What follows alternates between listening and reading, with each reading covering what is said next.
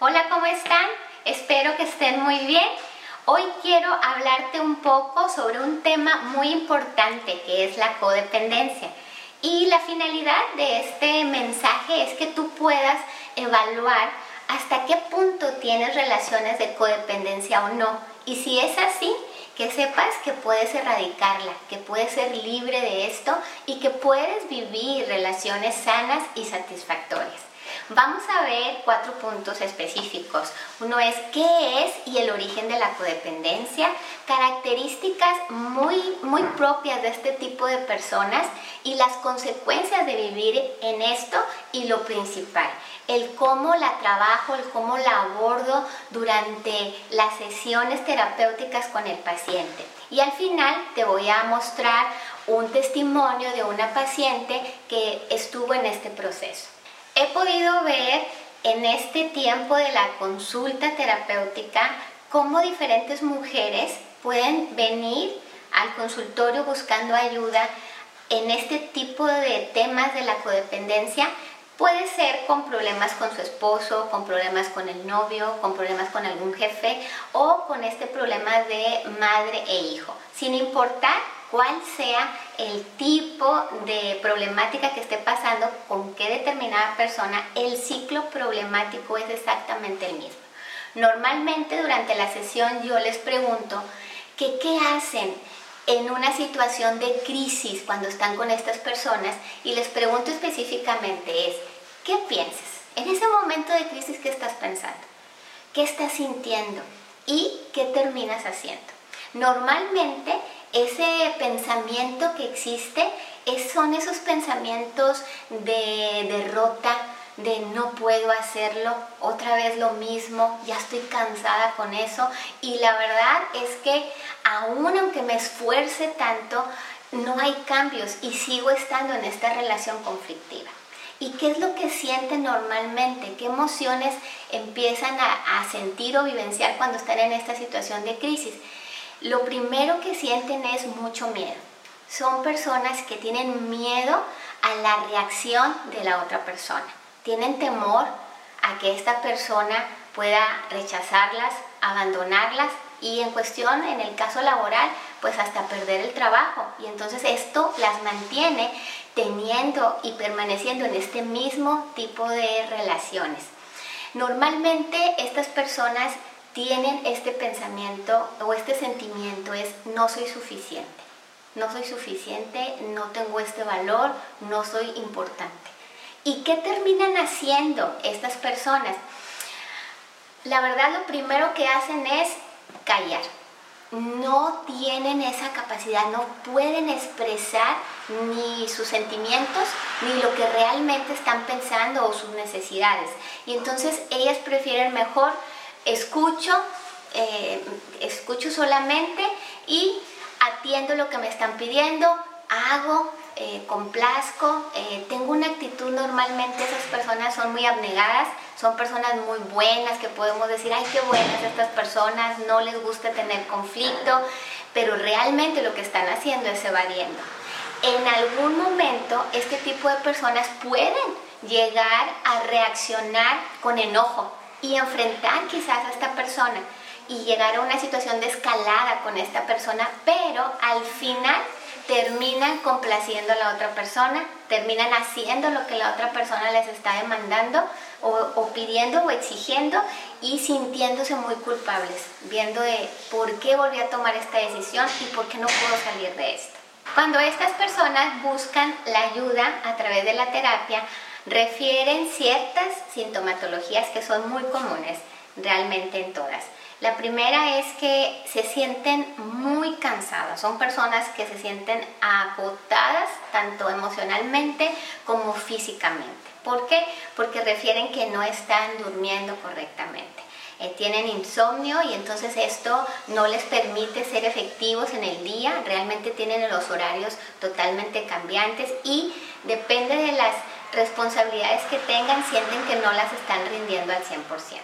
Son personas que refieren mucho eh, tener un vacío en su interior, de repente no saber este, cuál es su propósito en la vida, sienten tristeza y sienten estos estados de ánimo muy cambiantes, donde de repente pueden estar contentas, felices, luego están tristes y luego se enojan y luego lloran, pero realmente es precisamente por esta sintomatología y también presentan ansiedad y periodos de depresión.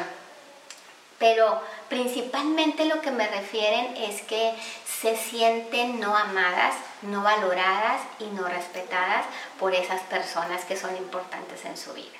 ¿Dónde se origina esto de la codependencia? Esto tiene su inicio en la familia de origen de los pacientes, en donde se gestó esa disfuncionalidad. se inició en la niñez, se vino reafirmando en la adolescencia o juventud y se termina consolidando en la edad adulta. Eh, estos pacientes estuvieron expuestos mucho a este rol dominante sumiso en donde pudieron ver a sus padres estar en este tipo de roles, modelando realmente este tipo de rol y ellos aprendieron de este, ¿verdad? Y también fueron, eh, ellos también durante la etapa de la niñez, pues vivieron este tipo de roles. Vemos una cosa muy predominante en estos hogares es el matriarcado o donde alguno de los padres tiene alguna una situación ah, de adicciones, ya sea a lo mejor vemos personas, padres que tienen alcoholismo o alguna otra adicción, son hogares donde se vive mucha violencia, tanto física como emocional.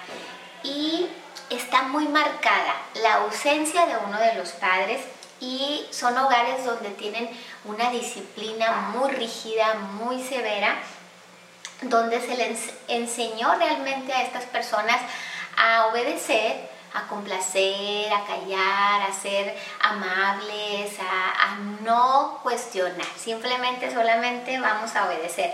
Y vieron cómo algunos de sus progenitores vieron esta actitud de, de servir, o sea, de pasar a una cuestión de casi perder hasta la dignidad de, de uno de estos, de una de estas personas cuáles podrían ser algunas de las consecuencias de esta codependencia. Pueden ser cuestiones emocionales o físicas. En lo emocional, estas personas tienden a ser más inestables, más inseguras, con actitud de conformismo, tienden mucho a aislarse y este, tienden mucho también a sufrir cuestiones de ansiedad y, y periodos depresivos. En la cuestión física, pues presentan insomnio, son personas que andan muy cansadas, realmente agotadas físicamente y presentan dolores de cabeza que pueden llegar a ser severos y problemas digestivos.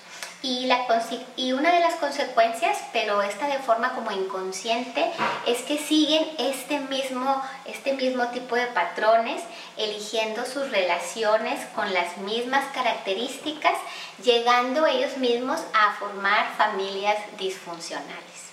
Ahora vamos a ver estas características que son muy, muy resaltantes y que se ven muy marcadas en este tipo de personas que tienden a este tipo de codependencia. Eh, la primera es que no saben distinguir con claridad quiénes son, lo que sienten y cuáles son sus necesidades. Sienten un gran vacío en su interior y tienen una fuerte necesidad de ser afirmados, de ser valorados, de ser amados, sin importar el precio que se tenga que pagar para esto. ¿Mm? Juegan siempre un papel de rescatadores. Son esas personas que siempre están dispuestas a estar ayudando al otro, a estar sirviendo al otro, a poder resolverles la vida a las personas que están a su alrededor y tienden a evitar conflictos, o sea, no son personas que les guste estar enfrentando, confrontando y más bien tienden mucho a evadir. Y pues como han estado acostumbrados y para ellos es muy normal eh, esta relación disfuncional, pues ellos son fuertes, son resistentes, son personas aguantadoras, o sea que pueden durar mucho tiempo teniendo este tipo de relaciones hasta el punto de olvidarse de ellas mismas. O sea, son personas que por estar al pendiente del otro se olvidan de disfrutar un poquito de algún hobby, de hecho hasta de dormir. O sea, son personas que no tienen ni tiempo para dormir ni ni darse el tiempo de ir a disfrutar.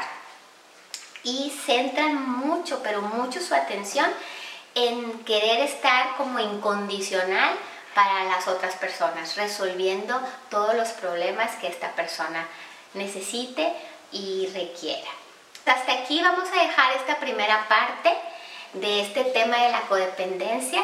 Te invito a que sigas, nos sigas muy de cerca en las redes sociales y veas el siguiente mensaje o video de esto en donde vamos a estar viendo el ciclo problemático, donde vamos a estar viendo también la forma en que lo estamos abordando ahora sí este, por medio de la terapia y algunas recomendaciones al final. Que tengas un excelente día, gracias por escucharme y nos vemos pronto.